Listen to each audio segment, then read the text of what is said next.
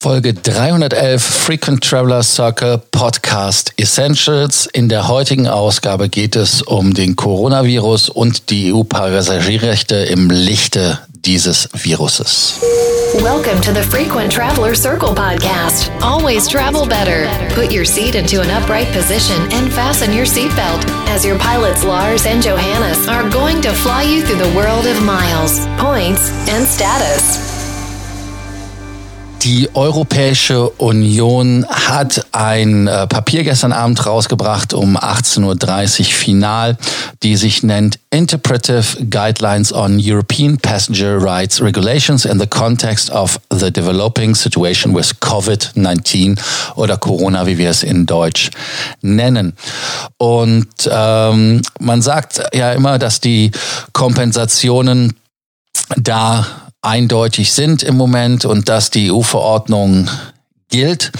Aber wenn man diese Interpretation sich durchliest oder Guidelines, wie das so schön äh, heißt, ähm, also insofern ist es so, dass man jetzt hingeht und sagt, dass ähm, ja eher das richtig gestellt wird, dass dieses sogenannte Force Majeure sei und dass, wenn es in Ländern, wo es keine Möglichkeit gibt zu fliegen, dass das etwas ist, was uns noch lange beschäftigen wird. Vielleicht, weil, ich sage mal so, die EU kann ja diese Guidelines erlassen, aber diese Guidelines sind nicht rechtlich verbindlich, weil jedes Land es A einmal etwas anders umgesetzt hat Heißt also, dass man da natürlich ein bisschen lokales Recht hat und müsste sich da durchklagen im Zweifelsfall. Und das andere ist, es wurde auf diesen Covid-19 oder Corona-Fall gar nicht diese Regelung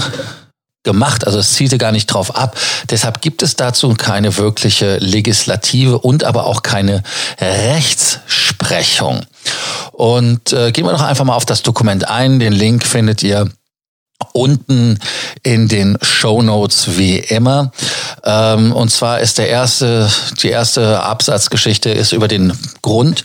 Das heißt, diese, zu, diese interpretierenden Guidelines sind dazu da, um es zu klarifizieren und die Provisions von der Europäischen Union nochmal im Kontext des Covid-19 zu stellen vor allem im Bezug auf die Cancellations, also auf die Streichungen und auf die Verspätungen.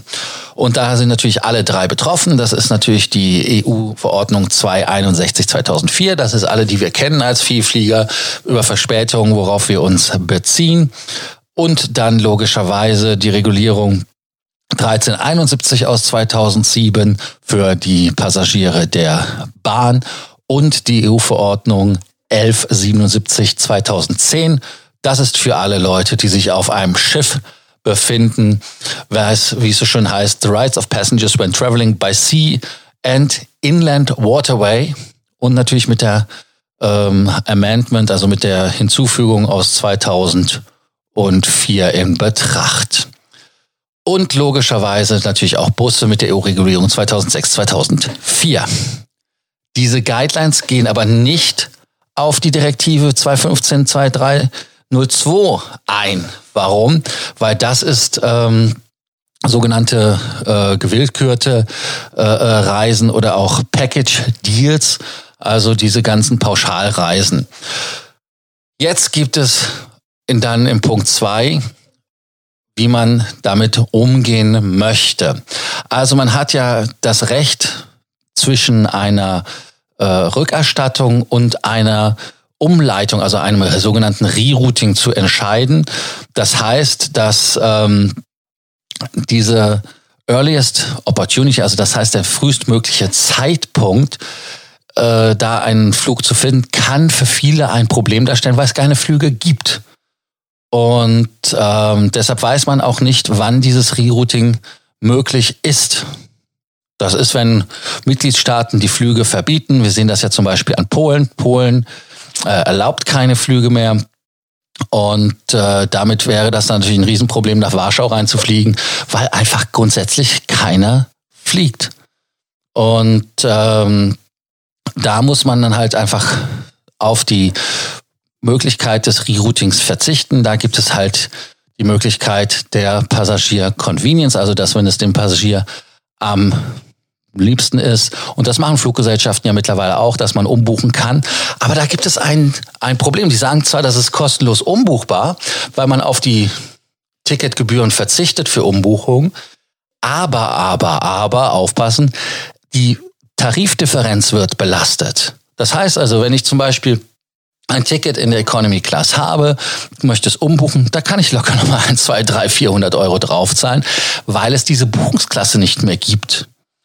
Und da ist dann natürlich das Problem, dass da der Hase im Pfeffer liegt und diese Umbuchungsgebühr am Ende, ja, das sind dann 50, 60, 100 Euro, 200 Euro im Zweifelsfall natürlich helfen, aber es ist keine kostenlose Umbuchung, wie viele dann sagen.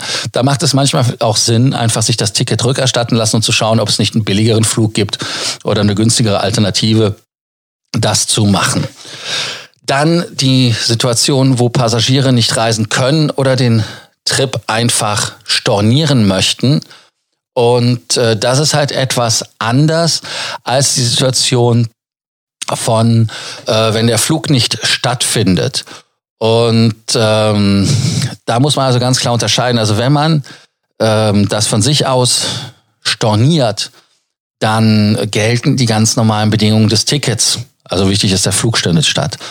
Und äh, da haben ja auch viele schon gesagt, wartet fast bis zur letzten Sekunde ab, ob der Flug überhaupt stattfinden kann, weil man da dann wesentlich bessere Möglichkeiten hat. Es gibt einige, die die Voucher von sich aus anbieten, Fluggesellschaften, aber auch ähm, Reisebüros oder so weiter, die solche Package-Deals gemacht haben, die geben auch Voucher aus, die manchmal mehr Wert haben, als man bezahlt hat. Also 120 Prozent von dem, was man bezahlt hat, die 20 Prozent als Collateral, damit sie das Geld behalten und nicht den Cash-out haben und dann morgen pleite gehen. Muss man drüber nachdenken, ob man das macht. Ich selber bin aber zwiegespalten, ob man sowas tun sollte, weil am Ende des Tages, man hat ja bei Air Berlin gesehen, wenn die pleite gehen, sind die pleite und dann sind die Forderungen in the wind. Das heißt also, man kann die einfach abschreiben. Die Frage ist halt, wenn man da die Forderung stellt, aber am Ende des Tages kein Geld bekommt, ist das genauso, als wenn man einen Voucher nimmt und kein Geld bekommt. Also es ist, es ist eine sehr schwierige Situation und ähm, ich würde auf jeden Fall versuchen, das Geld vielleicht zurückzubekommen. Das wäre so etwas, äh, was einen da auch ruhiger schlafen lässt. Und ähm, es gibt natürlich auch die nationalen Regelungen, die ich eben schon gesagt habe. Und die fallen natürlich nicht unter die EU-Regelung und da wird auch nicht zu groß eingegangen. Ähm, wenn man jetzt auf die EU-Verordnung 261-2004, das ist ja für uns für Vielflieger das am interessantesten und am wichtigsten zusammenfasst, heißt, dass man natürlich ähm, da das Recht hat, dass wenn der Flug storniert wird, dass man äh, Geld zurückbekommt, dass man umgebucht wird auf andere Flüge oder aber auf ein späteres Datum. Also wichtig bei den Flügen as soon as possible oder at earliest opportunity. Und ähm, das ist halt wirklich das Problem, äh, wenn da die Flüge dann nicht stattfinden. Und da muss man halt einfach mal schauen, dass man ähm, da bei der EU-Regulierung jetzt im Moment etwas mehr Freiheit laut der EU hat, äh, da man da ein sehr hohes Maß an Unsicherheiten hat und man damit halt nicht wirklich planen kann. Es gibt ja auch wirklich Länder, die einen nicht mehr einreisen lassen. Ähm, es gibt noch Transit, äh, der möglich ist. Aber es ist halt wirklich dann keine Einreise möglich. Und man sieht das ja auch, äh, ich glaube, in Deutschland ist das ja auch jetzt so, dass wir in Deutschland äh, niemanden reinlassen, wenn er nicht einen deutschen Pass oder einen Aufenthaltserlaubnis für Deutschland hat. Ja, ähm, trotzdem empfindet das, entbindet das nicht die Fluggesellschaften von der Pflicht, dass man ähm, da informiert wird. Und äh, trotzdem sollte die EU äh, laut EU-Verordnung oder der Guidelines zu der EU-Verordnung das äh, Umbuchen auf den frühestmöglichen Flug ähm, da passieren. Und dann, was auch spannend und wichtig ist, ist das Thema logischerweise Verpflegung.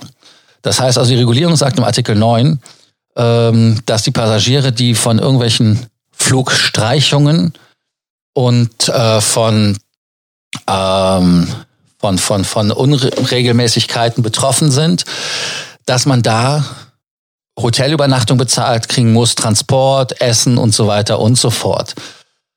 Ah, ja, das ist äh, ganz wichtig, dass dieses Recht nur so lange für die Passagiere gilt, ähm, wie man von den Fluggesellschaften nicht zurückgebracht werden kann. Und ähm, also dieses Recht gilt auch, wenn es einen außergewöhnlichen Umstand zugrunde hat. Und äh, da muss man halt einfach gucken, dass äh, da die Fluggesellschaften dieses Ganze machen müssen. Das ist also kein Goodwill, sondern sie müssen sich wirklich kümmern. Und ähm, dann geht es natürlich um die Frage mit der Kompensation. Und das ist für viele ja auch die wichtigere Frage. Ähm, also wenn äh, der Artikel 5.3 sagt ganz klar, dass das Recht auf Kompensation bei Bedingungen von äh, Streichung äh, bei außergewöhnlichen Umständen nicht gültet. Und ähm, also die EU-Verordnung sagt ganz klar, dass wenn äh, die ähm, Staaten oder irgendwelche Behörden sagen, dass äh, Flüge einfach verboten sind, dann ähm, ist das de facto, dass äh, der Flug gar nicht stattfinden kann. Das sind dann außergewöhnliche Umstände. Es werden wahrscheinlich Gerichte im Nachgang klären müssen, inwieweit da eine Haftungsfrage gilt. Ich selber äh, denke, wenn man von der Fluggesellschaft das Geld zurückbekommt, sei, sollte man das gut sein lassen. Warum? Natürlich sind Fluggesellschaften keine karitativen Veranstaltungen, die sich in irgendeiner Art und Weise da bei dir äh, sonst immer nicht schadlos halten. Jetzt sollten wir aber gucken, dass wir gemeinsam durch die Krise kommen, ganz einfach aus dem Grund heraus, weil viele Fluggesellschaften wirklich das Geld einfach zurückerstatten, weil, auch wenn sie es noch nicht müssten. Ja, also das ist das eine. Das andere ist, sie erweitern oder verlängern den Status. Äh, das ist ja schon ein Entgegenkommen. Wer keinen Status hat, hat, ist das natürlich ein Problem. Aber für uns Vielflieger ist das halt äh, auch ein wichtiges Thema. Und ähm, Insofern ist das ganz, ganz wichtig in meinen Augen, dass man hier mit Augenmaß vorgeht. Aber wir werden wahrscheinlich im Nachgang von den Gerichten erfahren, was da die Wahrheit ist. Und es wird natürlich die EU-Verordnung verbessert oder verschlimmbessert. Es ist ja im Moment auch im Gespräch, diese zu ändern. Leider zu Lasten der Verbraucher und zugunsten der Fluggesellschaften. Die Fluggesellschaften mit ihrer Lobby sind da ganz knallhart hinterher. Äh, wir arbeiten dagegen als Vereinigung Passagier. Ganz wichtig, wir geben keine Rechtsberatung. Was wir machen, sind allgemeine Hinweise und allgemeine Informationen darüber, nicht auf den Einzelfall. Wenn ihr aber trotzdem Fragen habt, allgemeiner Natur, auch zu dem Thema der EU-Kompensation der Verordnung, dann lasst es uns doch gerne wissen. Denkt daran, dass wir auch immer wieder die kostenlose Beratung machen. Die könnt ihr natürlich auch für solche Fälle nutzen. Wir sind gerne da und helfen euch, so wie wir das schon die ganzen Tage machen. Ansonsten wie immer bei Sorgen, Ängsten, Nöten aller Art natürlich bei uns vorstellig werden, kein Problem. Abonnierbefehl wie immer auch am Ende. Heißt also, vergesst nicht den Podcast zu abonnieren, damit ihr keine Folge mehr verpasst vom Frequent Traveler Circle Podcast Essentials. Danke, dass ihr dabei wart. Bis zur nächsten Ausgabe. Thank you for listening to our podcast. Frequent Traveler Circle. Always travel better. And boost your miles, points, and status. Book your free consulting session now at www.ftcircle.com now.